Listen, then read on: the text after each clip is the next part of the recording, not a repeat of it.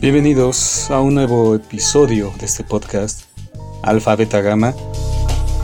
Y hoy les traeré un digamos que un episodio resubido de forma parcial porque bueno cuando empecé este podcast solo estaba solo lo distribuye a través de Anchor bueno Spotify en fin plataformas específicas puntuales de podcast y este, eh, un cuento que voy a leer, que ya vieron por supuesto en la descripción de este contenido, pues fue subido en primer lugar. Eh, creo que fue el segundo episodio de este podcast, allá por el ya 2019. Pero no sé qué pasó, que hubo un fallo en la grabación, o en el acomodo de la grabación, no sé qué sucedió, pero es un embrollo. O sea, se subió a la plataforma así, según yo estaba bien, y, no, tiene muchos errores ahí, eh, como a la mitad de, de la narración. Así que por eso quiero ahora resubirlo, releerlo y bueno, ponerlo a distribución, una distribución más amplia para las diversas plataformas que hay para contenidos. Así que si quieren, eh, bueno, no voy a ahondar ahora tanto eh, como en ese entonces sobre el autor de este relato, pero sí pueden escuchar el podcast que está en Anchor, bueno, en Spotify. Es el segundo episodio. Que se llama... Justo tiene el nombre del libro que contiene este cuento. ese cuentos sucios de Henry Cuello Ramírez. Cuando leí el libro me pareció un tanto raro. El primer cuento que, con el que abre el libro es, es, extraño, yo ni siquiera lo entendí en su momento. Pero conforme avancé en la lectura de los demás, bueno, cuando leí incluso el primer cuento dije, no, quise dejarlo. Pero me mantuve, leí los demás y me dejaron sorprendido. Sobre todo este cuento que se llama El Padre Ángel y el Pequeño César, que advierto, ya voy a, por supuesto, va a, estar, advertido en la descripción del video que un parental advisor sobre que es explícito, es contenido explícito, contiene palabras altisonantes, temas sexuales, drogas, eh, temas tabú, en fin. Así que aguas con eso. Pero es muy entretenido el relato. Yo me reí mucho. Ahora ya no lo, no lo haré porque si no, pues se va a interrumpir. Pero, pero bueno, es uno de los cuentos, según la portada. Yo creo que es así, de la portada más fuertes porque entre todo la portada del libro muestra más o menos de lo que viene, lo que uno, lo que contiene el libro. Eh, dólares, un arma, este, una prostituta, sangre. Pero la imagen más este, grande en sus dimensiones es el padre de un sacerdote. Solo se muestra la silueta, una sombra y, resalta la cruz. O sea, que es, obvio que es un sacerdote. Entonces, es uno de los cuentos. Bueno, desde mi perspectiva es uno de los cuentos, si no es que el mejor cuento de que tiene ese libro. Así que ya sin entrar en, más detalles, sin, sin estar parloteando, vamos a iniciar con la lectura de El Padre Ángel y el pequeño César.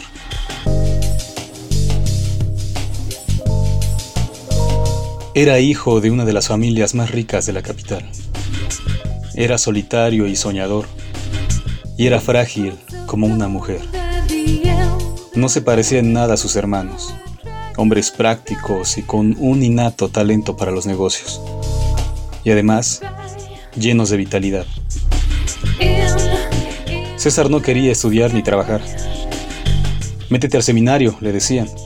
Si no sirves para nada, servirás, por lo menos, para rezar.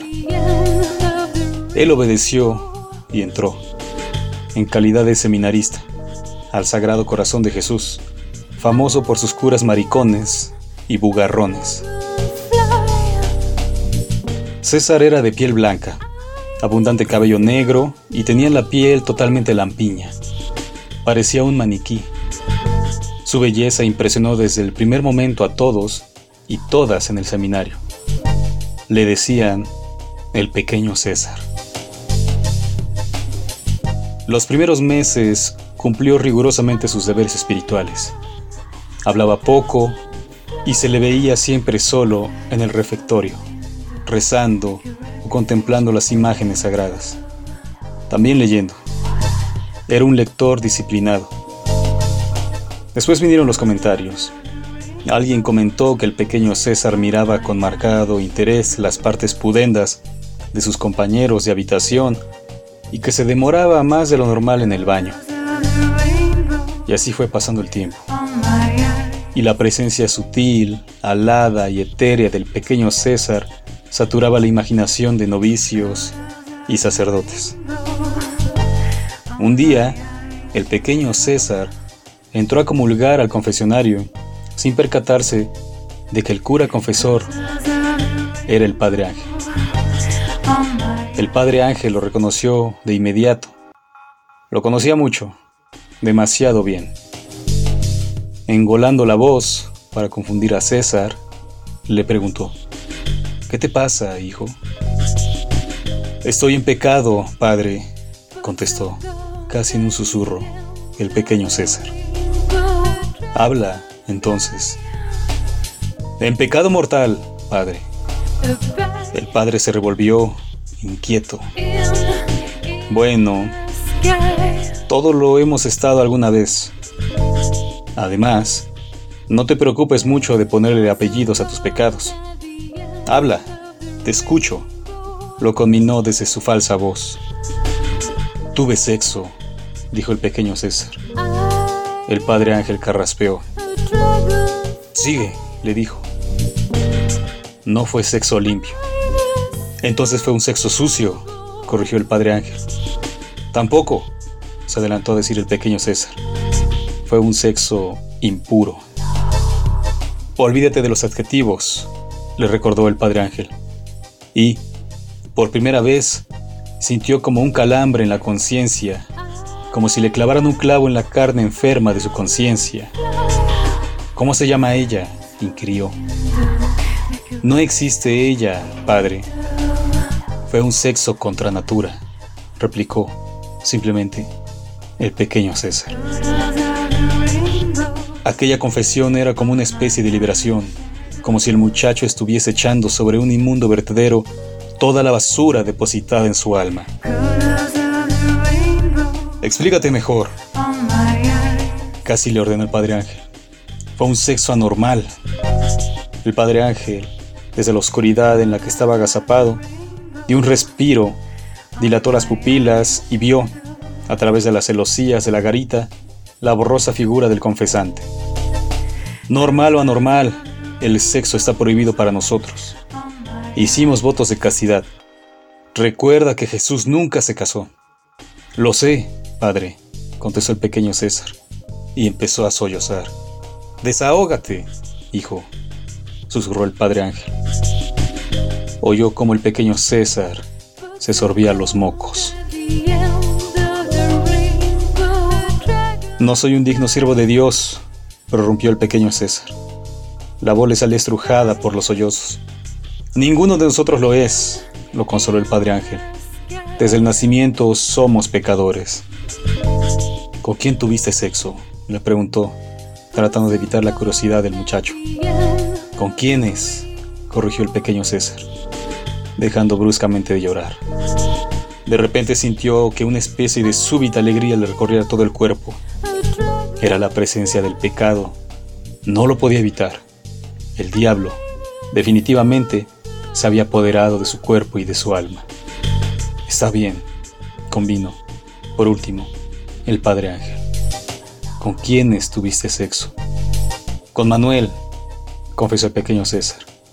Me lo suponía, pensó el padre Ángel. Ese muchacho es un delincuente metido a cura.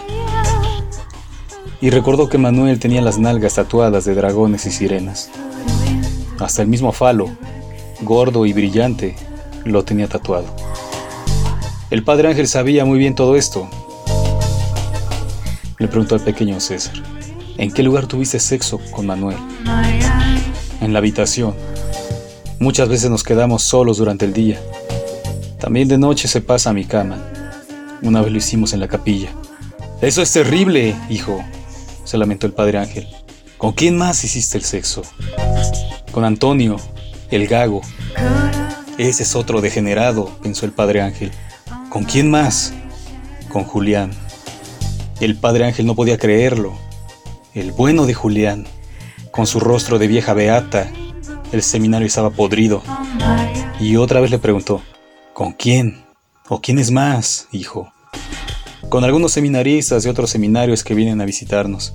Que Dios te perdone, hijo. Sigue. Con todos mis profesores. ¿Nunca has tenido sexo con mujer, hijo? No, solo con hombres. ¿Y nunca te cansas, hijo? Nunca. Me gusta tener sexo todos los días.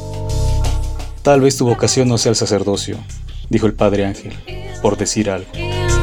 Al pequeño César se le quebró la voz cuando preguntó, ¿Qué debo hacer entonces, Padre? Rezar mucho, pedirle fortaleza a nuestro Señor y a su Madre, la Santa Virgen María. Recuerda que Jesús vino al mundo a salvar pecadores como tú. Después de esta grave acusación se hizo un silencio absoluto. El padre Ángel pensó que otra vez el pequeño César se pondría a sollozar, pero no hizo ningún ruido que se pareciera a un sollozo. El padre Ángel temía lo peor. Debo confesarle algo, padre, dijo el seminarista, rompiendo el silencio. El padre Ángel se sintió, de repente, descalzo, caminando sobre el peligroso filo de una navaja, cuando preguntó, ¿Qué cosa debes confesarme, hijo? Anoche me acosté con el vigilante nocturno. Es un hombre rudo y bruto. Mientras me cogía, me azotaba las nalgas con unas manos grandes y callosas.